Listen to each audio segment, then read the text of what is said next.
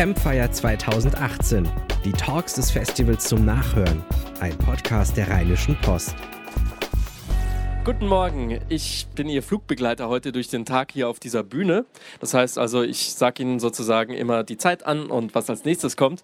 Und wenn Sie den Wetterbericht noch wollen, dann schaue ich den auch nochmal schnell nach. Aber ansonsten freue ich mich, dass Sie hier sind. Hier geht es auf der Korrektiv Hauptbühne weiter, jetzt tatsächlich mit vollem Programm. Wir haben heute Nachmittag wirklich Session nach Session nach Session. Und ich freue mich wirklich sehr, dass Sie hier sind, denn ähm, wir machen jetzt ein sehr, sehr spannendes Thema. Ich... Ähm, weiß nicht genau, ähm, wer sich für Medizin und digitale Technik und äh, interessiert, aber darum geht es gleich. Ich erzähle Ihnen ganz kurze Geschichte und ich hoffe, dass noch einige vielleicht von da hinten noch mit dazukommen. Hier vorne haben wir noch ein paar Plätze. Ich äh, war vor ein paar Jahren im Silicon Valley und habe dort in eine Petrischale gespuckt und dort hat eine Google-Tochter 23andMe meine Gene sequenziert aus dieser Spucke und hat mir tatsächlich prognostizieren wollen oder können. Ich bin kein Wissenschaftler, wie hoch die Wahrscheinlichkeit ist, dass ich die und die Art von Krebs kriege, Alzheimer und so weiter. Die äh, Frage tatsächlich, und das fand ich total spooky war, ähm, kann tatsächlich ähm, die digitale Technik und die neue, wie soll man sagen, Medizintechnik schon bei Geburt an mir sagen, wie hoch die Wahrscheinlichkeit ist, die und die Krankheit zu kriegen. Und die Philosophie von Google, wie gesagt, ist eine Google-Tochter, weiß keiner, ist, dass sie Daten sammeln, also unsere Gendaten sammeln und daraus Medikamente entwickeln für Krankheiten, von denen wir noch nicht mal wissen, dass wir sie eines Tages kriegen könnten. Das heißt also die Behandlung nicht nachdem die Krankheit schon da war, sondern schon vorher die Krankheit antizipieren und von klein auf einem sozusagen gegen die jeweilige Krankheit, für die man prädestiniert ist, einen zu impfen. Ja, wie gesagt, ich bin kein Spezialist, dafür haben wir Leute hier auf der Bühne und das ist tatsächlich ein ganz spannendes Thema, mit dem wir uns wahrscheinlich in den nächsten Jahren noch sehr viel mehr beschäftigen können müssen, auch den ethischen Implikationen. Begrüßen Sie bitte ganz herzlich mit mir Annika Jürres, Ihre Gastgeberin jetzt hier für die nächste Stunde. Danke sehr, vielen Dank. Ähm, ja, genau, ich bin äh, Journalistin bei Korrektiv der Redaktion, der gemeinnützigen Redaktion, die dieses Festival mitorganisiert mit der Rheinischen Post. Freue mich, dass Sie da sind und freue mich sehr auf meine beiden Gäste. Thomas Schulz, der fast extra aus dem Silicon Valley zu uns gereist ist. Herzlich willkommen. um mit uns über ein Thema zu sprechen, Genau, eigentlich wie wir das, wie und ob wir das Alter besiegen können, also ein riesiges Thema. Äh, und dazu begrüße ich auch sehr herzlich Günter Weltermann von der AOK. Herzlich willkommen. Genau, wir werden also hier oben ein bisschen sprechen und dann haben Sie natürlich auch noch die Gelegenheit, Fragen zu stellen oder sich zu beschweren oder was immer Sie tun wollen. Ähm, das ist also eine offene Veranstaltung und ähm, ja, nach 20, 25 Minuten gebe ich dann auch äh, gerne an Sie das Mikro weiter. Ähm, ja, Thomas Schulz hat äh, viele Jahre in den USA gelebt und ich glaube fünf Jahre im Silicon Valley, so dem Technik-Delta in den USA. Ähm, jetzt hast du ein, oder haben Sie ein Buch herausgebracht mit dem Thema Zukunftsmedizin, wo es darum geht, wie jetzt da, wo die ganzen großen ähm, Technikfirmen äh, forschen, was da sich gerade ausgedacht wird für unsere, für unsere Zukunft, für unser Alter. Ich wüsste gerne, von hier aus wirkt das Ganze immer so sehr optimistisch. Die Menschen dort glauben an eine technikzentrierte Zukunft, sage ich mal. Ähm, wie fühlen Sie sich da? Haben Sie das Gefühl, jetzt nach ein paar Jahren da, hat sich Ihre Sicht darauf auch verändert? Sind Sie jetzt viel optimistischer, was das Alter angeht zum Beispiel? Ähm, ja, auf jeden Fall. Ähm, aber allerdings muss man, glaube ich, davor schon mal sagen, dass ähm, die Medizin vor einer Revolution steht, also auch keine Erfindung des Silicon Valley als solches ist, sondern da hat sich in den letzten Jahren ja wahnsinnig viel geändert. Das merkt man ja schon, wenn man selber ins Krankenhaus oder zum Arzt geht. Da kommen ganz viele digitale Instrumente auf einmal zum Einsatz. Und das Silicon Valley hat für sich entdeckt, Moment mal, wenn das alles digitale Instrumente sind, die zum Beispiel ganz neue Krebstherapien möglich machen, warum bauen wir die denn dann nicht? Äh, das finde ich natürlich erstmal eine gute Idee, weil so ein optimistischer Ansatz zu sagen, Moment mal, mit Technik kann man auch was Gutes machen und nicht nur was Schlechtes, ähm, was ja gerne auch in Deutschland mal der kritische Blick ist, ist immer alles erstmal nicht so schön äh, das ist halt genau das Gegenteil. Ähm, wenn man so als Deutscher da vor Ort sitzt, denkt man oft so, hm, das scheint mir dann doch alles etwas sehr positiv, aber das kann einen auch mitreißen. Und gerade bei der Medizin ist es natürlich schwer zu sagen, Moment mal, eine neue Krebstherapie, da kann ich ja erstmal nichts Schlechtes dran sehen. Also so diesen Grundansatz finde ich gut und da wird, glaube ich, in den nächsten Jahren in der Medizintechnik deswegen auch wahnsinnig viel passieren, ähm, weil das nimmt natürlich viele Leute mit, weil sich alle denken, Moment mal, äh, Medizin ist so ein gutes Thema, da ist wenig Schlechtes dran. Ja, gab es da vielleicht jetzt ähm, zuletzt einen Menschen, der Sie besonders beeindruckt hat, wo Sie das Gefühl haben, der hat jetzt wirklich mal vielleicht auch humane Vision, die uns alle voranbringen wird? Gab es da Begegnungen? Ja, ganz viele. Also das Interessante ist, dass in den letzten zwei Jahren hat äh, so ein richtiger Zustrom von Medizinern aus aller Welt in Silicon Valley eingesetzt. Äh, und das sind jetzt ganz viele auch Nobelpreisträger aus den verschiedensten Bereichen, also Biologie, Chemie, Physik und Medizin vor Ort, äh, weil da gibt es halt einfach wahnsinnig viel Geld und man sieht so eine typische Entwicklung. Ich habe eine äh, klinische Studie gemacht, äh, die funktioniert ganz gut. Dann nehme ich aber jetzt irgendwie nicht irgendwie die nächste Unigruppe, sondern ich gehe in Silicon Valley, da kriege ich für dieselbe Idee 100 Millionen hinterhergeworfen und baue ein Startup. deswegen sieht man da im Moment ganz viele Mediziner, also nicht Technologen, die an Themen arbeiten. Deswegen habe ich relativ viele Leute eigentlich da äh, beeindruckt, von denen man sagen kann, Mensch, was haben denn die jetzt gerade für neue Ideen? Ähm, ich glaube aber, das Spannendste ist wahrscheinlich äh, ist eine Frau, die heißt Jennifer Dautner, die kennt man ja auch schon ein bisschen.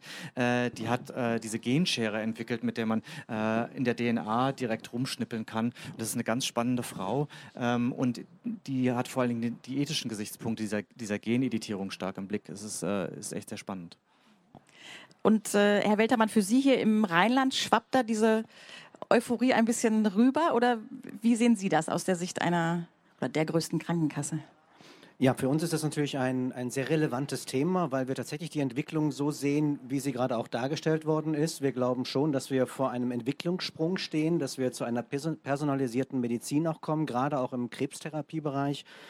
Und natürlich gibt es hier ähm, weitere Entwicklungen, wo man noch ein, ein Stückchen zuwarten muss. Aber wir sehen das schon so, dass wir uns damit in Deutschland beschäftigen müssen, insbesondere dahingehend auch beschäftigen müssen, dass wir nicht abgehangen werden vom Silicon Valley, sondern dass wir uns durchaus aus Deutschland auch selbst aufstellen, um hier in die Entwicklung auch einzutreten. Das ist teilweise auch schon so, aber das muss man noch mal verstärken. Und für uns ist ganz wichtig, dass was eben angesprochen worden ist, auch all die Möglichkeiten, die wir mit der neuen Medizin jetzt auch schaffen, tatsächlich Krankheiten zu heilen oder wie der Ansatz der Wissenschaftler ist, sie vielleicht erst gar nicht entstehen zu lassen. Das ist natürlich eine sehr gesellschaftsrelevante Frage. Wie gehen wir denn damit tatsächlich um? Die Genschere kann ja auch sozusagen gewisse Genome und Basen herausschneiden, sodass gewisse Erkrankungen nicht mehr ähm, auftreten. Gedanklich ist man dabei, das eventuell sogar schon ähm, im, bei der Entstehung des, des, Menschen zu machen, also ganz am Anfang sozusagen. Und äh, das sind natürlich ethische Fragen, die wir beantworten müssen in dem Zusammenhang, auch wo wir auch in einen Diskurs hinein müssen. Wollen wir das eigentlich so? Wollen wir nachher alle, alle gleich sein? Und wer, wer stellt diese Frage eigentlich? Stellt sich die Frage äh, schlussendlich äh, Google und Co. in Anführungsstrichen und beantwortet die? Oder wollen wir die als Gesellschaft beantwortet wissen? Ist das eine Frage, die Deutschland beantworten muss oder ist es eine Frage, die man global beantworten muss? Was meinen in, Sie? Also ich glaube, man muss sie global beantworten. Es lässt sich heute gar nicht mehr einzeln beantworten, aber wir brauchen sicherlich, da wir vollkommen unterschiedliche Kulturen haben. Ähm, wir brauchen auf jeden Fall eine europäische Lösung. Das wäre mal das, das, das Minimale, was wir, was wir auf jeden Fall brauchen, eine Antwort darauf. Ich bin von den Entwicklungen, die wir dort sehen, absolut begeistert. Es gibt viele deutsche Universitäten, die sich auch an den Entwicklungen mit beteiligen. Wir haben viele deutsche Wissenschaftler, die mittlerweile auch im Silicon Valley ähm, tätig sind. Das sollte für Deutschland auch mal ein Fingerzeig sein. Warum gehen alle guten Wissenschaftler durchaus auch in Silicon Valley? Warum kriegen wir das hier in Deutschland nicht hin? Und ähm, die Entwicklungen, die ich dort sehe, aus Sicht der GKV, weil es ja Innovationen sind, ähm, sehe ich äußerst positiv. Ähm, wir müssen nur schauen, natürlich, dass die Innovationen, die guten von den schlechten getrennt werden. Also es müssen auch echte Innovationen sein. Darauf müssen wir, müssen wir schon achten. Also nicht alles, was technisch geht, muss man schlussendlich dann auch machen und umsetzen. Wie machen Sie das denn? Ihre Rolle wird ja auch sein, Sie sagen, Sie sind begeistert, aber Sie müssen ja auch immer gucken, äh, ist da wirklich der Therapieeffekt da? Wollen wir das mal äh, zukünftig übernehmen als Therapie möglicherweise? Vielleicht haben Sie auch schon Anfragen von Mitgliedern, die sagen, ich habe da was gelesen, möglicherweise im Buch von Herrn Schulz. Ähm, kann ich das nicht auch haben als Leistung? Kommt sowas vor? Ähm, Also grundsätzlich muss man ja sagen, Innovationen hat es ja auch schon immer gegeben. Und die GKV selber ist auf Innovationen auch durchaus auch vorbereitet. Das heißt, wir sind schon dabei, ähm, jedes Jahr neue Leistungen auch aufzunehmen. Die Medizin entwickelt sich ja wahnsinnig und wir kriegen jetzt einen richtigen Entwicklungsschub. Das heißt, wir müssen uns da jetzt noch ein bisschen besser drauf einstellen, um genau rauszubekommen, was sind die wirklichen echten Innovationen, die an den Markt kommen, die auch einen echten Nutzen haben. Also das ist, glaube ich, ganz entscheidend. Dafür haben wir Mechanismen in der GKV, wo wir das auch beurteilen. Das geht manchen nicht schnell genug, aber wir müssen schon darauf achten, dass die Qualität auch wirklich stimmt. Also experimentelle Medizin zu bezahlen für die Menschen halte ich für nicht für förderlich, sondern wir müssen hier schon auf die Qualität auch definitiv achten. Und ähm, das kriegen wir als GKV auch hin. Ich kann so daran erinnern, es gibt jetzt ja Medikamente seit anderthalb Jahren, um Hepatitis C auch zu behandeln. Wir kommen ja ja teilweise auf Therapiekosten von neuen Medikamenten, die bis an die 500.000 Euro je Patienten gehen, um sie zu behandeln. Das heißt, der Nutzen, der da ist, ich halte das für ganz relevant, diese Diskussion. Wir wollen ja nicht die richtigen Entwicklungen in der Medizin ähm, aus der Versorgung raushalten, sondern wir müssen ja die richtigen Versorgungsentwicklungen ähm, auch tatsächlich den Menschen auch zur Verfügung stellen. Und für mich ist das dann nachher keine Frage des Geldbeutels. Das ist für mich ganz entscheidend. Also ich möchte nicht die Diskussion haben wie in Amerika, wo also die Frage ist, ob jemand behandelt wird oder nicht, eine Frage des Geldbeutels ist. Das haben wir in Deutschland über das solidarische Krankenversicherungssystem immer verhindern können. Und deshalb muss dieses solidarische System auch leistbar sein. Es muss auch bezahlbar bleiben.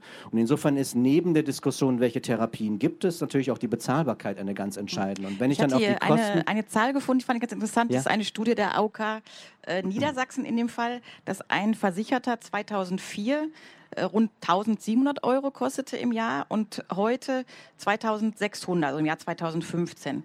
Und da war zu einem allergrößten Teil war jetzt nicht das steigende Alter äh, die Ursache, sondern tatsächlich neue teure Produkte. Mhm. Das heißt, alles, was jetzt im Silicon Valley mit hunderten Millionen oder so kommt, wie Sie sagen, hat auch den Preis. Sie ja, zweifeln. das muss man, genau, vielleicht muss man noch mal ein bisschen grundsätzlicher kurz bei den Fakten äh, mhm. anfangen.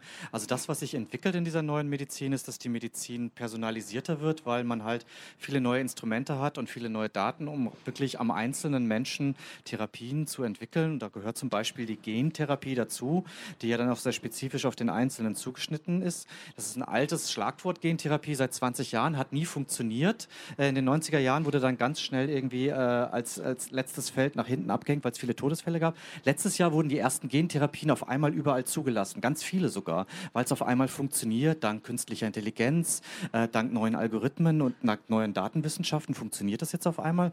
So, und dann haben wir jetzt äh, die Entwicklung, dass wir zum Beispiel ein konkretes Beispiel zu nennen, es gibt eine erbliche Form der Blindheit, ähm, die ist im Gen verankert und es gibt eine Gentherapie, die schaltet diese, diesen Genfehler aus. Da äh, gibt es auch ein Medikament, das heißt Luxturna und die Menschen, die diese erbliche Blindheit haben, die kriegen einmalig diese Genbehandlung und können danach wieder sehen erstmal Wahnsinn, hört sich nach Science Fiction an, funktioniert, ist aber auf jeden zugeschnitten. Das heißt wahnsinnig teuer. Das heißt, die Behandlung für ein Auge kostet eine Million Dollar, für zwei Augen zwei Millionen. Aber auf der anderen Seite, dieser Mensch ist Riesenerfolg. Ja. nicht mehr blind. Ja. So, und das gibt es auch für ganz viele andere Krankheitsansätze dieser Entwicklung. Jetzt zum Beispiel auch für die Bluterkrankheit, für Hämophilie kennt man ja. Na, wenn man irgendwie sich schneidet, das hört nicht mehr auf zu bluten, äh, ist, äh, ist eine Krankheit, die schon viele Menschen haben gibt es jetzt auch einen gentherapeutischen Ansatz, kostet halt auch mehrere hunderttausend.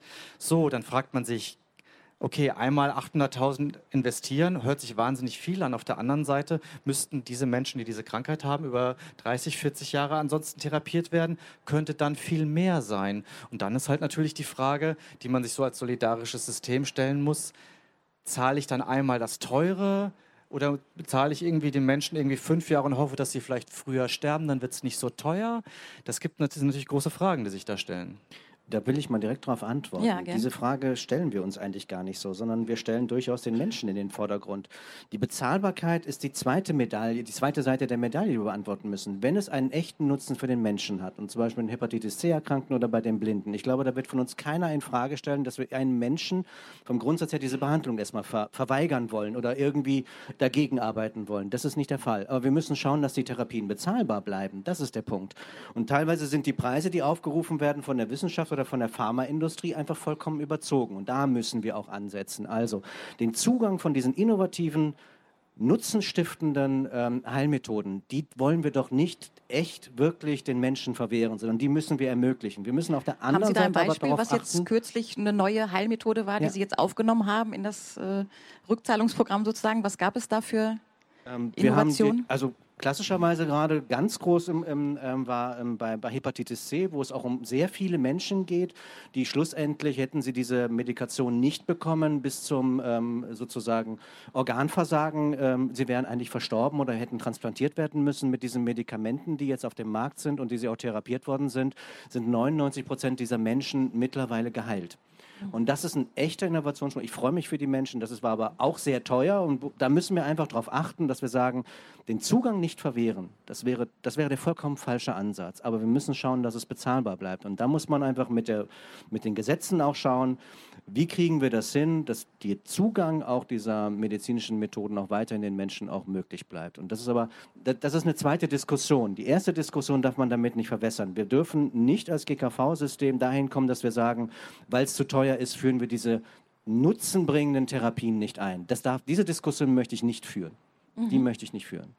Wenn es um medizinische Innovationen geht, ähm, ist das ja immer sehr, sehr schwierig zu beurteilen. Ist das jetzt wirklich ein? Also selbst den Forschern selbst fällt das ja schwer, erst recht den Journalisten in den Redaktionen. Und viele sagen, ja, jetzt irgendeine Pressemitteilung über äh, ein neues Herz oder so können wir jetzt nicht drauf reagieren, weil wir können das absolut nicht einschätzen. Sie, Herr Schulz, haben das gewagt. Wie haben Sie das gemacht, sozusagen? Ähm, wie haben Sie versucht, da die Spreu vom Weizen zu trennen, zu erkennen, was ist jetzt wirklich was, was tatsächlich unser Leben verändern kann und was ist vielleicht nur ein Ja. kurzer Hype? Also mein, mein, meine Aufgabe war es jetzt nicht, äh, einzelne Therapien zu beurteilen, das habe Mhm. ich auch ganz klar vorneweg gesagt, sondern für mich war es wahnsinnig wichtig klarzumachen, dass es wirklich diesen Entwicklungssprung gibt, äh, dass wir dass unter den Forschern, und zwar nicht nur im Silicon Valley, sondern auch hier in Deutschland, äh, da eine einheitliche Meinung besteht, dass wir eine neue Ära der Medizin schon heraufziehen sehen, vielleicht auch schon begonnen haben und dass das für uns wahnsinnig viel ändern wird. Also zum einen für das Solidarsystem, zum anderen aber für den Patienten und auch für den Arzt. Und das ist sozusagen erstmal diese Kumulation der Effekte. Und dann war es für mich die Aufgabe zu sehen, was sind denn vielleicht die 50, 60 größten Entwicklungen, äh, die man beschreiben kann und die auch nachgewiesen sind. Und da redet man dann mit ganz vielen Menschen. Also ich habe 250, 300 Interviews geführt ähm, und davon ungefähr sieben oder acht Nobelpreisträger. Da würde man erstmal glauben, die wissen schon ungefähr, wovon sie reden. Und dann ist Ja. es sozusagen die große Menge der Leute, da kann man sich dann schon ein Bild rausschließen, sagen, Moment, das scheint zu funktionieren, das scheint nicht zu funktionieren. Und da fallen halt viele Sachen irgendwie dann doch schon sehr auf, nämlich gerade das Krebstherapie, Gentherapie, dass das auf einmal äh, ganz neue Wege geht. Und das kann man auch als äh, ohne Professorentitel in der Medizin erkennen. Und das ist, glaube ich, das Wichtigste. Es ist nur für, für uns alle schwierig, da mitzuhalten. Das ist ja ein großes Problem dieser digitalen Entwicklung der letzten 20 Jahre, diese Fortschrittsbeschleunigung zu verstehen, weil wir sind halt einfach gewohnt, dass Entwicklungen 20, 30 Jahre dauern und in letzter Zeit dauert oft alles nur drei, vier Jahre und tendenziell dauert alles nur noch ein, zwei Jahre. Und das zu verstehen äh, und daran auch äh, zu erkennen, dass das auf uns zukommt, ist, ist, ist eine große Herausforderung. Das schaffen wir eigentlich nicht. Das ist für Journalisten dann aber auch ein großes Thema. Weil wir Ja. müssen eigentlich viel mehr noch leisten, diesen, diesen Fortschritts, diese, diese Zunahme des Fortschrittstempos aufzugreifen und zu durchdringen und darzustellen. Das ist schwierig. Ja, Sie sagten gerade, Sie haben sich die großen Tendenzen herausgegriffen, als Beispiel zum Beispiel die personifizierte, wenn ich so nennen darf, äh, Gentherapie.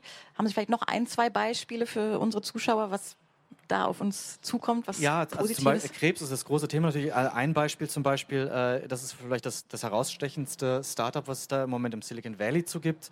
Ähm, das heißt Grail, benannt nach dem, nach dem Heiligen Gral und die arbeiten an einem Krebsfrüherkennungstest. Und die Idee ist, ähm, dass man Krebs schon so früh erkennt im Körper, ähm, dass man ihn einfacher behandeln kann. Weil das ist ja eine bekannte Weisheit. Umso früher ich den Krebs erkenne, umso einfacher ist er therapierbar. Heute schon sind die meisten Krebsformen ja therapierbar, wenn man sie denn nur rechtzeitig erkennt. Äh, und es gibt noch eine andere Erkenntnis aus den letzten Jahren der medizinischen Forschung, nämlich, dass Tumore, äh, um es ganz einfach zu sagen, ähm, DNA-Spuren im Blut hinterlassen und wenn man die mit einem Bluttest rausfiltern kann, dann kann man theoretisch den, Blu den, den Krebs schon erkennen, bevor man eigentlich selber merkt, äh, dass man äh, einen Tumor hat. Das ist aber eine riesige Rechenaufgabe. Ähm, jede dieser, dieser Blutproben, die da genommen wird, hat ungefähr äh, 1000 Gigabyte an Daten, die verarbeitet werden müssen. Das kann man alles nur mit künstlicher Intelligenz machen. Wenn man es aber hinbekommt, dann hätte man am Ende einen routinemäßigen Bluttest, den jeder einmal im Jahr macht, um dann immer gescreent zu werden. Hast du vielleicht irgendwie schon Tumor-DNA im Blut oder nicht? Und wenn ja, welche? Und dann kann man das behandeln. Äh, die haben das äh, schlappe Startkapital von einer Milliarde Dollar bekommen, äh, um einfach mal anzufangen zu forschen. Da sitzen jetzt auch 200 der bekanntesten Genetiker mit an dieser, an dieser Rolle und versuchen das zu erforschen. Ich habe mir diese Firma angeguckt. Da steht dann in einer riesigen Halle, stehen dann irgendwie 250 riesige DNA-Sequenzierungsmaschinen und die machen im Moment eine große Studie mit äh, ungefähr 2000 Frauen, die an Brustkrebs schon erkrankt sind und versuchen das halt rauszufiltern, ähm, ob das alles funktioniert mit dem Bluttest. Hast natürlich ein Riesenproblem, wenn das nicht hundertprozentig funktioniert, also wenn man ganz so viele sogenannte falsche Positive hat, also der Test schlägt an, aber es ist nichts da, dann rennen natürlich alle ganz nervös ins Krankenhaus und sagen, ich habe Krebs, aber du hast keinen. Also es ist es sehr schwierig, so einen Test durchzusetzen. Wenn er aber funktioniert, wäre es natürlich ein Riesenschritt in der Krebsbekämpfung. Davon haben Sie auch schon gehört? Sie nickten gerade so. Ja, ich habe das Buch ja auch gelesen als Vorbereitung, aber wir haben es natürlich auch vorher schon natürlich auch mitbekommen. Wir haben ja auch schon teilweise, gerade bei Lungenkrebs zum Beispiel an der Uni Köln, ähm, ähm zusammenarbeiten, wo wir auch entsprechende schon personalisierte Medizin einsetzen und die, die Ergebnisse sind wirklich absolut überzeugend. Sie sind noch nicht bei allen Fällen so, aber sie sind absolut überzeugend, dass man den Krebs tatsächlich mit personalisierter Medizin besser bekämpfen kann und wenn man ihn natürlich rechtzeitig vorher feststellt, noch besser, aber auch schon in einem erweiterten Stadium ihn wesentlich besser bekämpfen kann. Und ähm, das sind natürlich auch Sachen, die wir weiterentwickeln müssen und für die wir auch ähm, als Gesellschaft einstehen müssen, damit das auch weiter vorangeht. Und insofern bin ich ähm, davon überzeugt, dass wir hier noch viele Entwicklungen aus Silicon Valley noch mitbekommen werden und das, was wir, was ja als Konvergenz genannt wird, ähm, also die ganzen unterschiedlichen Entwicklungen, die wir gerade haben in der Chemie, in der Biologie, im, im, auch in der Bildgebungsverfahren zum Beispiel, aber auch in der Robotik. Das läuft jetzt gerade alles zusammen und das wird einfach zu einem richtigen Entwicklungssprung führen. Und die KI, Deep Mining, ähm, das ist einfach das, was jetzt diesen Entwicklungssprung auch nach vorne bringen wird. Und die internationale Zusammenarbeit, die natürlich auch besser funktioniert darüber. Also insofern erwarte ich, ähm, für die medizinische Versorgung der Menschen ähm, tatsächlich einige wegweisende Schritte in den nächsten Jahren. Ja, Sie sind jetzt beide sehr optimistisch, sag ich mal. Ich werde jetzt mal hier den, den deutschen Michel spielen, von dem Herr Schulz schon gesprochen hat, dass jetzt immer sehr viel kritisiert wird hier und man ist dann ängstlich ob der neuen ähm, Entwicklung. Aber es stimmt ja auch, dass häufiger schon mal, ich weiß das äh, aus Familiengründen sozusagen, zum Beispiel in der Therapie von äh, Diabetes, da wurde vor 30 Jahren gesagt, bald können wir Insulinzellen implantieren, mhm. um das fehlende Hormon sozusagen zu ersetzen und die Leute spritzen sich immer noch Insulin sozusagen. Also es gibt ja auch viele, vielleicht nicht bewusste Falschmeldungen, aber zumindest die Zeiträume sind ja häufig äh, viel zu optimistisch angesetzt, wann was, wann was kommen wird. Oder ist das jetzt wieder die, die deutsche Schlechtmacherei? Wie sehen nee, Sie das? das ist natürlich auch gerade in der Medizin immer ein großes Thema gewesen. Aber ich glaube, das ist das, was prinzipiell ich vorhin versucht habe zu sagen, dass diese Fortschrittsentwicklung, die ist ja nach nachvollziehbar in allen Bereichen, dass die Zeiträume eben schrumpfen durch diese Konvergenz, dass irgendwie ganz viele neue Entwicklungen aus verschiedenen Bereichen kommen und dadurch wird halt vieles dann doch einfach schneller und äh, dauert kürzere Zeiträume. Aber mhm. das ist genau das, also zum Beispiel Diabetes ist ein gutes Beispiel, aber Gentherapie, wie gesagt, auch 90er Jahre schon entdeckt, haben alle gesagt, super, hat nie funktioniert. Und dann dachten alle, jetzt wird es auch nie wieder funktionieren. Und auf einmal, zack, in den letzten zwei Jahren hat es angefangen wie wirklich richtig gut zu funktionieren. Das sieht man in vielen Bereichen in der Medizin, dass äh, alte Themen, von denen man vor 30 Jahren dachte, Mensch, das wird funktionieren, äh, dann auf einmal jetzt doch anfangen zu klappen. Und das hat auch was mit der digitalen Technologie als solches zu tun. Das, was wir heute künstliche Intelligenz nennen, ähm, war jahrzehntelang auch ein totes Feld. Ähm, die Algorithmen, die heute diese Maschinen antreiben, die wurden in den 80er Jahren entwickelt. Und damals sagten alle, Mensch, super, funktioniert aber nicht, vergesst es, künstliche Intelligenz wird nie ein Thema sein. Und seit drei Jahren klappt das einfach. Und mhm. das sind diese Fortschrittssprünge, die wir auf einmal sehen, wo wir, und das hat ganz viel damit zu tun, dass wir Rechenpower haben, ganz einfache Art, Art, die einfach vorher nicht funktioniert hat. Also zum Beispiel diese ganzen DNA-Technologien, die haben damit zu tun, dass wir so viel Rechenpower haben, dass man diese, äh, dass man die, die, Gene so schnell analysieren kann und so billig analysieren kann, ähm, wie man sich das vorher nicht vorstellen konnte. Also äh, Steve Jobs, war ja einer der ersten, der versucht hat, äh, seinen, seinen äh, Tumor noch äh, DNA sequenzieren zu lassen, bevor er gestorben ist. Das hat äh, damals noch ein ganzes Team von Ärzten von Stanford und Harvard und all den großen Unis gemacht. Hat ein paar hunderttausend Dollar gekostet, hat aber nichts gebracht mehr. So dieselbe DNA-Sequenzierung von Tumoren, also wirklich festzustellen, wie setzt sich der Tumor zusammen, das kann man heute für 200 Dollar machen ja, und kann man ungefähr zwei bis drei Stunden machen, statt innerhalb von vier Wochen. Und das sind natürlich Sprünge innerhalb von vier Jahren das, das ist so enorm. Und da kratzen sich auch viele äh, natürlich jetzt äh, wirklich in der Professorenschaft am Kopf und sagen, meine Güte, also das hatte ich wirklich nicht kommen sehen. Führt das jetzt alles dazu, dass wir übermorgen Wundertherapien haben? Wahrscheinlich nicht. Aber diese, diese Beschleunigung, die ist unverkennbar in der gesamten Wissenschaft. Mhm. Ja, jetzt wollen wir das ein bisschen öffnen und Sie können gerne Fragen stellen an unsere Experten oder auch eine Meinung äußern. Ja, der Herr da bitte. Ähm, ich finde das auch total faszinierend, äh, möchte aber ein bisschen Wasser in den Wein schütten und Sie äh, fragen, diese äh, unglaubliche Technikgläubigkeit, ja, DNA-Sequenzierung, Früherkennung. Äh, es gibt ja viele Dinge, ähm, die möchte man gar nicht erkennen. Ja? Wenn äh, ich jetzt äh, eine DNA-Sequenzierung mache und weiß, ich habe ein erhöhtes Risiko, eine dementielle Erkrankung zu entwickeln, die unheilbar ist bis dato, oder einen äh, niedrig malignen Prostatakrebs, mit dem ich irgendwann sterben werde, an dem ich aber nicht sterbe. Äh, das generiert ja äh, Ängste, äh, Sorgen, Verzweiflungen. Ähm, und ähm, das ist äh, im Einzelfall nicht gut. Ja? Und wir aus Medizinersicht ähm, äh, sehen da viele Chancen, gerade auch im, im Einsparen von, von Leistung, weil wir wissen, dass wir gewisse Therapien äh, nicht machen müssen bei individuellen Personen, weil wir dadurch feststellen können, dass sie gar nicht nützlich sind, aber andere identifizieren können, wo es dann sinnvoll ist. Aber vielleicht können Sie auf diese ersten beiden Punkte nochmal eingehen, die, diese Gefahren, die damit auch verbunden sind, äh, durch äh, Früherkennung, DNA-Sequenzierung, äh, Big Data, die den Einzelnen extrem verunsichern, aber für ihn keinen, keinen Nutzen haben. Ja, sehr wichtige Frage. Herr Weltmann, ja, vielleicht gerne. zuerst. Ja? Ähm, das ist eben das, was ich eben auch schon mal angesprochen hatte. Es, es muss auch das Recht auf Nichtwissen geben. Also es muss auch so sein, eine ethische Frage, eine soziologische Frage, wie gehen wir eigentlich mit den Möglichkeiten um, die wir jetzt, die wir jetzt auch tatsächlich haben? Und wer setzt eigentlich das, den Standard sozusagen, was gemacht werden muss und wie der Mensch auch damit umgeht? Ich bin immer noch äh, davon überzeugt, dass der Mensch es selbst entscheiden muss, ob er es wissen will oder nicht wissen will. Und es darf dann nicht sanktionsbewehrt sein. Also wenn ich mich dafür entscheide, es nicht zu tun und erkranke dann doch an Krebs, dann ist es meine individuelle Entscheidung. Dann darf ich aber dafür nicht sanktioniert werden. Ich glaube, das muss man auch so diskutieren. Es ist aber noch nicht abschließend diskutiert. Und es ist ähnlich wie heute eigentlich auch. Wenn ich eine Krebsdiagnose eröffnet bekomme, ist das sicherlich etwas, was ich im Zusammenarbeit mit meinem Arzt, mit meinem Arzt des Vertrauens auch tatsächlich tun sollte. Und das sollte mir nicht irgendeine anonyme KI auf den Tisch werfen und sagen, jetzt guck mal, wie du jetzt zurechtkommst, sondern die Ergebnisse, die dann da sind, müssen natürlich, also eine KI wird niemals den sozialen Kontakt zum Arzt auch ersetzen können. Es wird auch nie den Arztgespräch ablösen können. Eine KI und die Entwicklungen, die wir da sehen, können den Arzt durchaus unterstützen in Therapievorschlägen. Das, das wird sicherlich machbar sein. Aber das Eins zu eins Gespräch zwischen Arzt und Patient wird dadurch nicht abgelöst. Und insofern ähm, bin ich vollkommen bei Ihnen, wenn Sie sagen, ich will das vielleicht gar nicht wissen, ob ich diese Erkrankungen habe, weil ich eigentlich ein Ergebnis ähm, präsentiert bekomme, das vielleicht auch unveränderbar und unvermeidlich ist. Ich will lieber so lange noch ähm, gut leben, wie das möglich ist.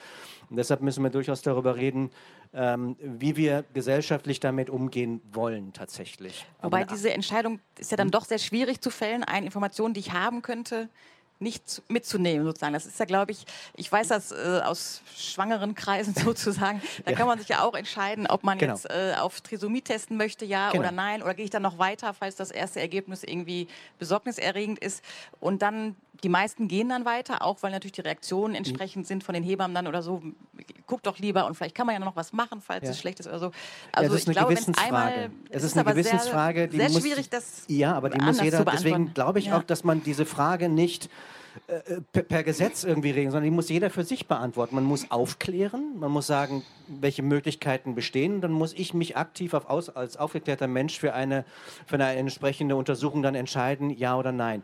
Ähm, tagtäglich ähm, treffen diese Entscheidungen die Männer zum Beispiel, wenn es um Prostata-CA geht oder wenn es um, um andere Vorsorgearten geht, aktiv eine Vorsorgeuntersuchung nicht wahrzunehmen. Das ist ja nichts anderes im Endeffekt. Die Männer sind nun mal Vorsorgemuffel insbesondere und nehmen diese ähm, Vorsorgeuntersuchung nicht in Anspruch, obwohl sie wissen, dass wenn man es rechtzeitig erkennt, man vielleicht auch medizinisch noch Schlimmeres verhindern könnte. Aber im Endeffekt ist es ähnlich. Und ähm, darüber müssen wir aber diskutieren, weil es neue Möglichkeiten, einfache Möglichkeiten gibt. Aber wichtig für mich ist es die Aufklärung darüber, dass der Mensch die Möglichkeit hat, es für sich zu entscheiden. Mhm. Auch wenn sie schwierig ist, die Entscheidung. Auch nochmal die Frage an Sie. Ja, ja nochmal ganz kurz. Also der Punkt der Technikgläubigkeit ist natürlich völlig richtig. Sogar ganz spezifisch ist ja vor allem eine Datengläubigkeit. Also ich erhebe ja jetzt für alles irgendwie noch mehr Daten äh, mhm. aus allen möglichen Bestandteilen irgendwie des Patientendaseins. Und ähm, da besteht natürlich auch immer die Gefahr der Übertherapierung am Ende. Das ist natürlich auch, was immer dann dabei rauskommt. Irgendwie, ich, ich habe alle möglichen Warnanzeichen und mache für alles irgendwie jetzt eine Therapie und gehe mit allem zum Arzt. Und äh, das ist natürlich ein großes Problem, weil Daten alleine äh, nicht unbedingt am Ende auch wirklich hilfreich sein werden. Und das ist natürlich die große Frage, ob diese Digitalmedizin, die da auf uns zukommt, ob wir wirklich äh, ähm, diese Datengläubigkeit dann der auch dann folgen wollen oder sagen wollen, Moment mal, äh, das kann es irgendwie am Ende auch nicht gewesen sein. Ja. Ja, bitte. Herr Gutjahr. Sehr gerne. Ich, ähm, Thomas, vielleicht klär, klär, mich auf. Ich glaube, in Amerika gibt es tatsächlich ein Antidiskriminierungsgesetz für die seine eigenen Gendaten. Das heißt, wenn die Daten, die durch eine Sequenzierung mal irgendwo gelangen, zum Beispiel bei einer Versicherung und so weiter, und die dann sehen können, ah, der hat eine hohe Wahrscheinlichkeit für Krebs, den nehmen wir gar nicht auf, der kriegt gar keine Police. Ähm, äh, gibt es so etwas auch in Deutschland? Weil es ist ja nicht nur eine Frage, ob ich selber für mich bestimmen will, ob ich wissen will, ob ich Krebs, Krebs kriege, sondern wenn diese Daten mal in die Hände von Versicherungskonzernen gelangen und so weiter, dann, dann, dann können die auch ihr Leben lang sagen, nee, dich nehmen wir nicht unter Vertrag. Ja, ja, also es sind ja nicht nur die Versicherungskonzerne, musst du aufpassen, vor allem wenn du den 23andMe-Test äh, ansprichst, den du machst, da steht ja im Kleingedruckten auch drin, dass äh, das im Zweifelsfall bei äh, Anfragen staatlicher Ermittlungsbehörden auch an die staatlichen Ermittlungsbehörden übergeben wird. Ähm, das heißt also, wenn das FBI irgendwas über dich rausfinden will, kannst du im Zweifelsfall deine gesamten Gendaten einsammeln. Also da muss man schon, schon vorsichtig sein. Da hilft dann auch kein Antidiskriminierungsgesetz. Und ich glaube, da stehen natürlich noch große, große Diskussionen halt ins Haus, ähm, weil im Moment sieht es schon danach aus, als würde DNA-Testing standardisiert werden in vielen medizinischen Verfahren. Das heißt also, wir schleppen dann alle irgendwo in unseren Patientenakten äh, doch auch irgendwie sehr, sehr persönliche Daten mit rum. Und da gibt es noch keine großen gesetzlichen Rahmen, die die Weitergabe wirklich sehr, sehr stark und sehr genau einschränkt. Also da müssen wir, glaube ich, noch viel drüber diskutieren. Oder da machen Sie sich wahrscheinlich auch Gedanken drüber.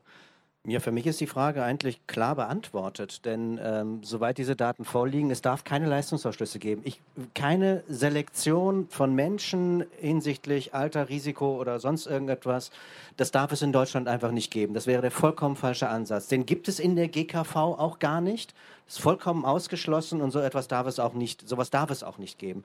Ähm, es gibt natürlich Leistungsausschlüsse bei vorliegenden Erkrankungen, das gibt es in einem anderen ähm, System, Krankenversicherungssystem in Deutschland.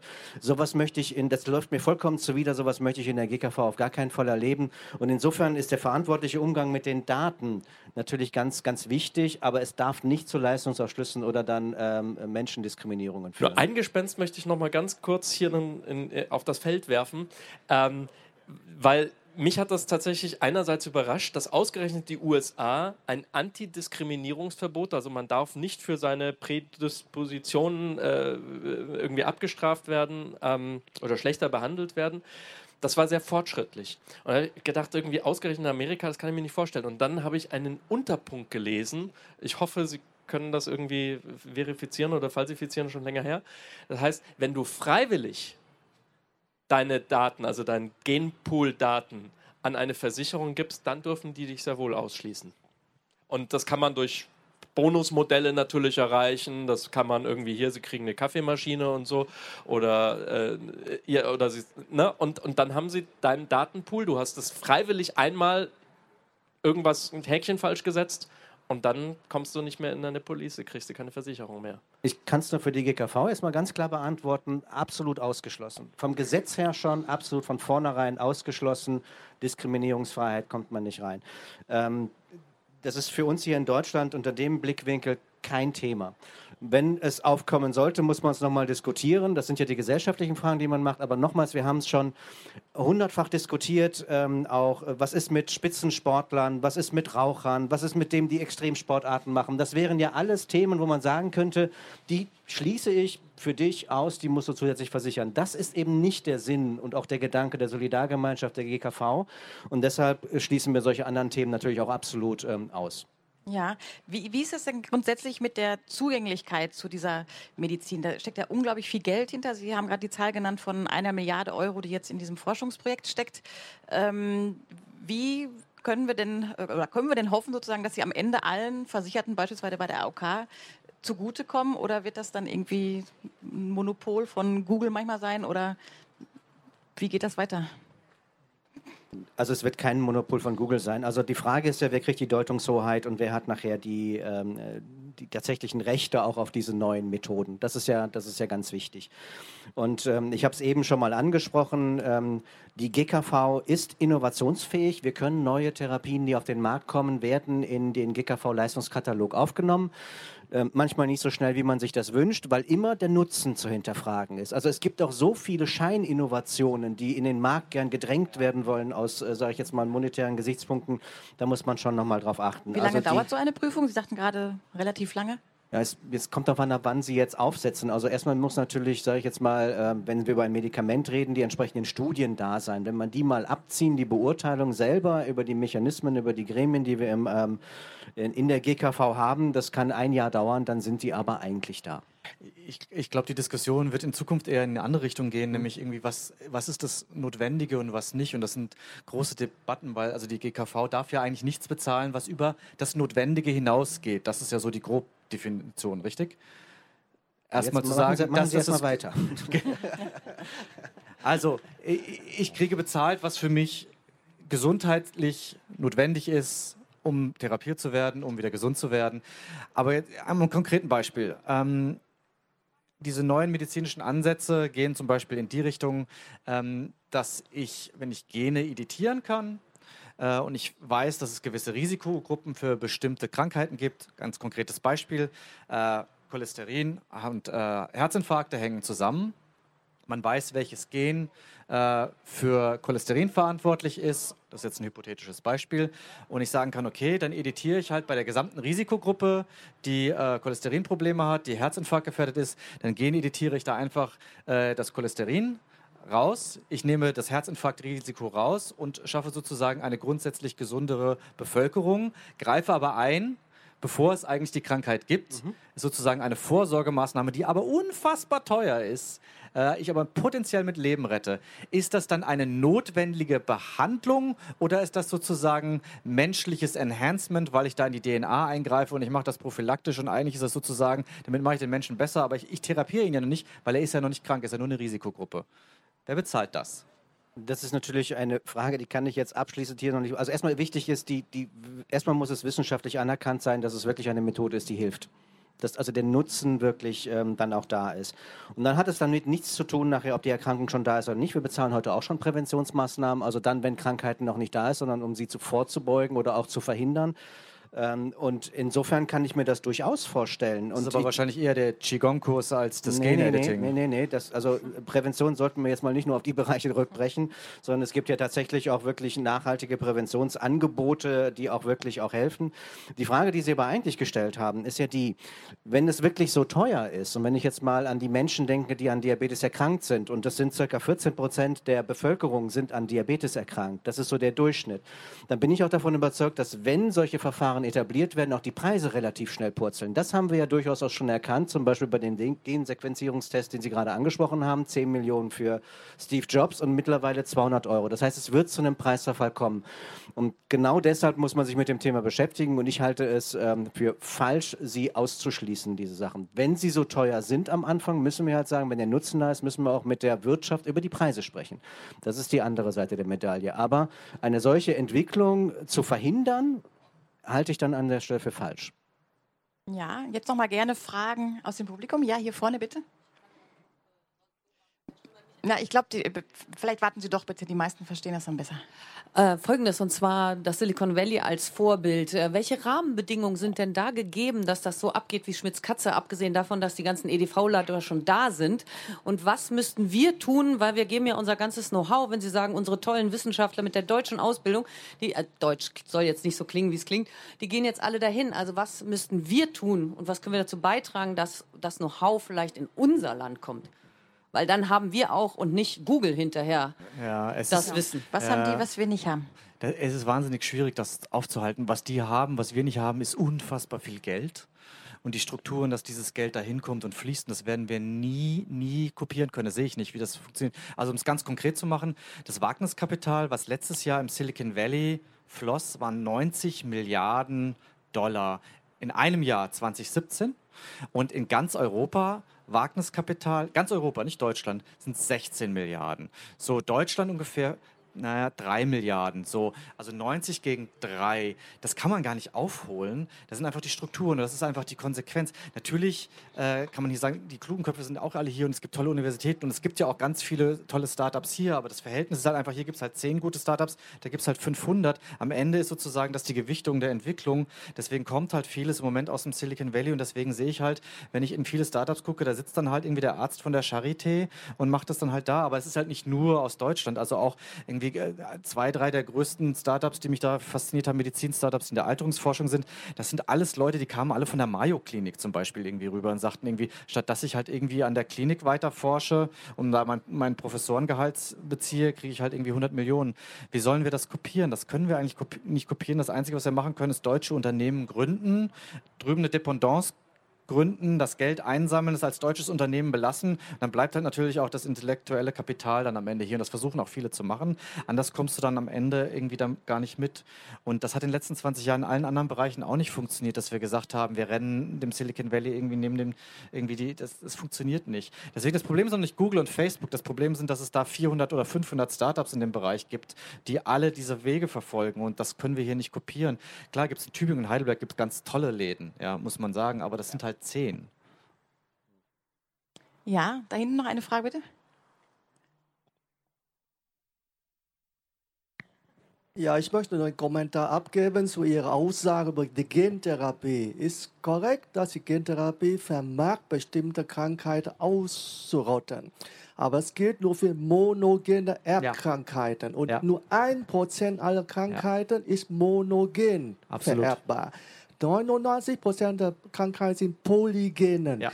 Deswegen auch der DNA-Gentest gibt nur eine prädiktive Wert, die Wahrscheinlichkeit, so und so viel Prozent erkrankt zu werden.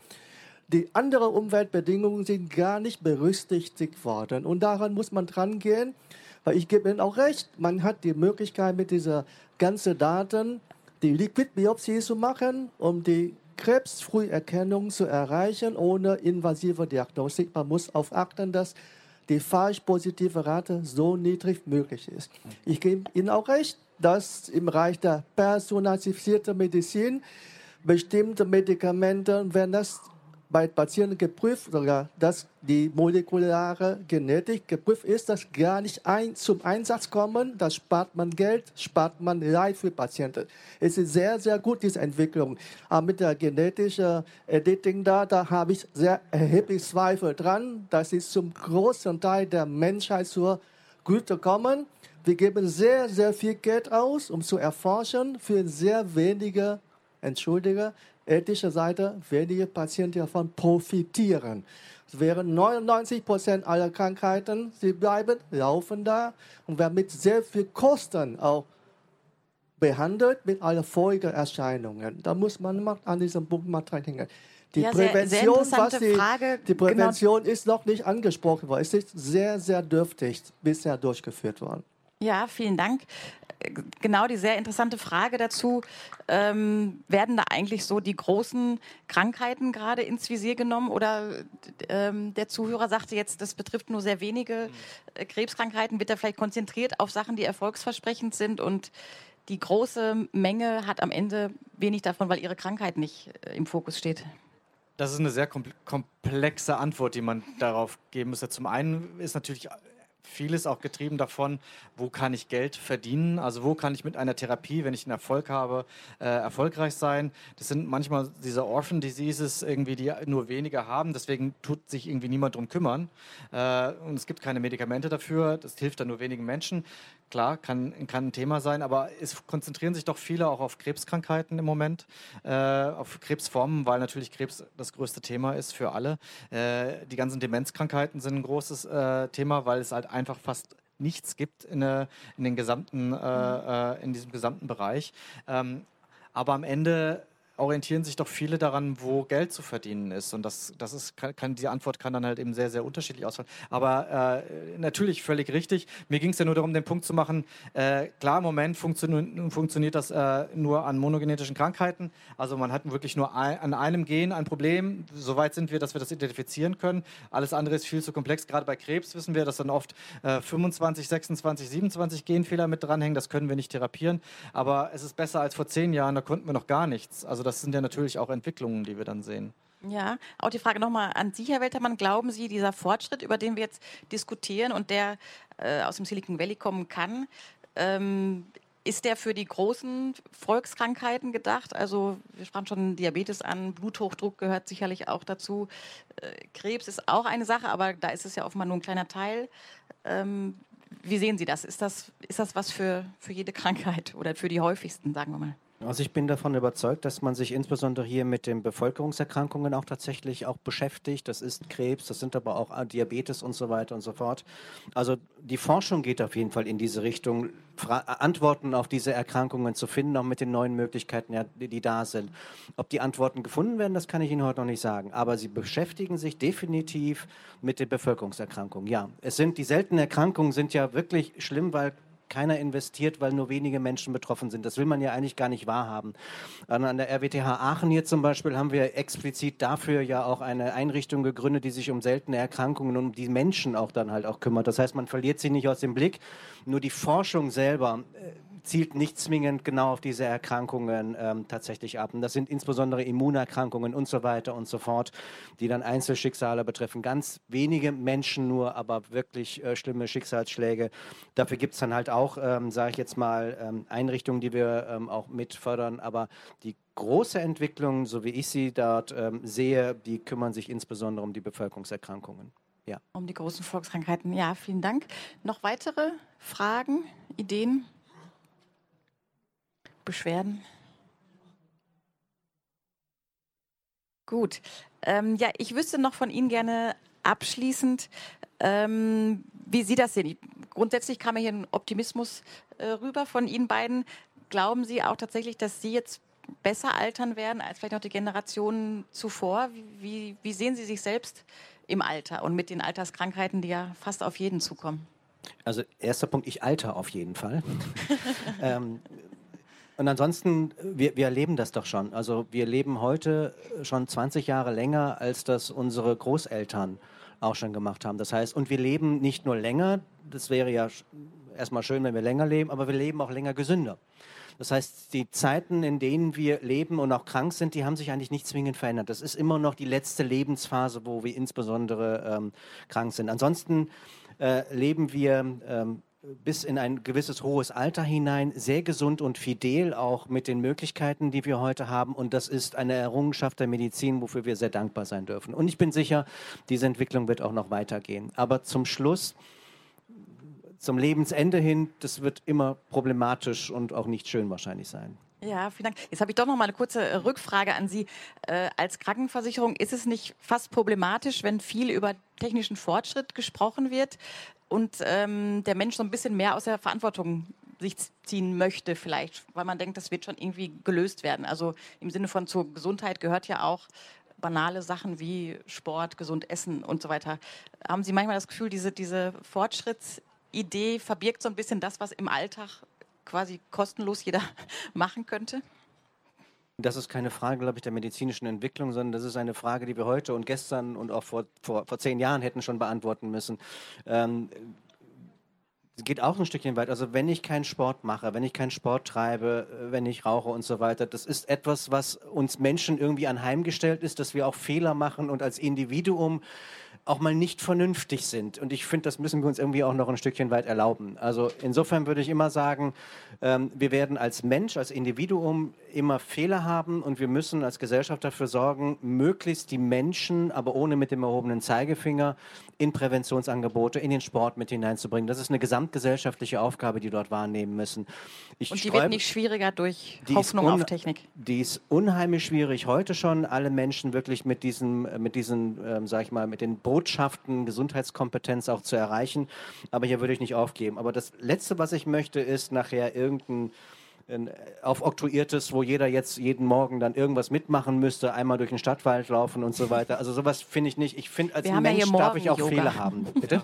ja, wir haben hier morgen Yoga auf dem Camp Festival. Ich weiß, von der AOK, das ist auch okay. Aber wir haben keinen verpflichtet. Sie dürfen freiwillig kommen. ja, zum Glück, genau. Aber, aber ja. weil Sie das sagen, das ist natürlich auch die große Diskussion, die auf uns alle zukommt, die noch gar nicht geführt wird und die wahrscheinlich auch in Krankenkassen geführt werden muss, weil, ja klar, länger leben, also die Statistik ist ja eindeutig. Wir wurden irgendwie Ende des 19. Jahrhunderts war in Mitteleuropa durchschnittliche Lebenserwartung 40. Jetzt ist sie bei knapp über 80 und die Statistik und alle, also weltweit sagt eindeutig, äh, die Generationen, die jetzt mittleren Alters sind, also so wir, äh, die werden auf jeden Fall äh, statistisch im Mittel in die 90er kommen, die nächste Generation in die 100er. Das ist klar, die Japaner beschäftigen sich viel stärker damit. Das, der größte Bestseller in den letzten zwei Jahren in Japan war ein Buch, das heißt Das 100-jährige Leben, äh, in dem das statistisch alles nochmal aufgearbeitet wurde, weil äh, alle Japaner der Generation, die nach 2007 geboren werden, die werden statistisch im Mittel über 100, 50 Prozent davon. Also die Hälfte der Japaner, die nach 2007 geboren werden, werden über 100. Das ist eine riesige gesellschaftliche Herausforderung. Die Japaner sind ein bisschen mehr alternd als wir, aber wir haben dieselbe Entwicklung. Also wir werden auf jeden Fall die nächsten Generationen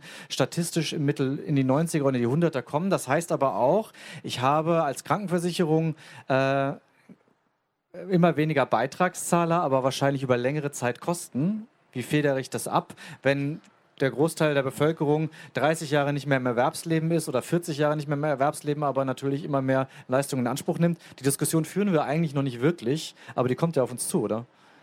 Ja, gut, wir führen sie natürlich durchaus schon. Also wenn ich sie mal generell sehe auf die Solidarsysteme, nicht nur auf die gesetzliche Krankenversicherung, auf die Rente, haben wir gerade noch lange darüber diskutiert. Da müssen wir gesellschaftliche Antworten darauf finden, wie wir das Ganze auch bezahlbar halten und bezahlbar auch bekommen. Aber nochmals, die die, Frage oder die Diskussion, die sehr häufig aufgemacht wird, wir werden immer älter und die Kosten explodieren. Das ist gar nicht so sondern die Kosten bleiben eigentlich immer noch rel relativ moderat. Also das, was wir an demografischen, an der demografischen Entwicklung sehen und die Kosten, die sich rein auf die Demografie zurückbrechen lassen, das ist minimal, weil sie eigentlich älter werden, aber länger gesund bleiben. Und das ist eigentlich das Schöne an der Sache.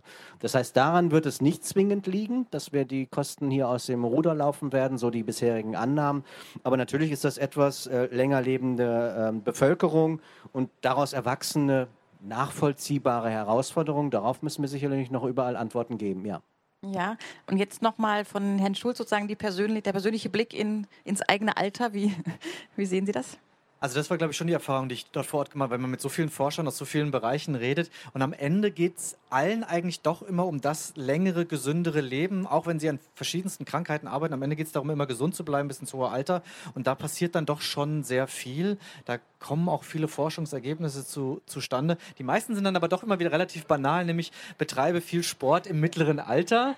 Damit kannst du allem vorbeugen. Also ich fand es sehr interessant, dass gerade in der Alzheimer-Forschung, wo ja sehr viel gemacht wird, die erste Antwort, die von allen Forschern dort kam, war, mach bloß Sport, wenn du 50 bist, hast du die beste Chance, äh, dass Alzheimer vielleicht sich noch ein bisschen eher im Rahmen hält. Äh, aber ich glaube doch, die Erkenntnis war, also dass ich bin hoffnungsvoller, dass man tatsächlich, dass die 90 auch gesund noch zu schaffen sind, wenn man wenn man jetzt schon früh äh, den AOK-Kurs vom jo Morning Yoga macht, hat man eine gute Lad Chance. sie morgen früh ein. Ja. okay, prima. Ja, herzlichen Dank für Ihre Teilnahme. Vielen Dank auch an das Publikum. Alle kommen morgen zum Yoga, das steht fest. Besten Dank und noch viel Spaß auf dem Festival. Dankeschön. Tschüss. Keine Lust, auf die nächste Episode zu warten? Frische Themen gibt es rund um die Uhr auf rp-online.de.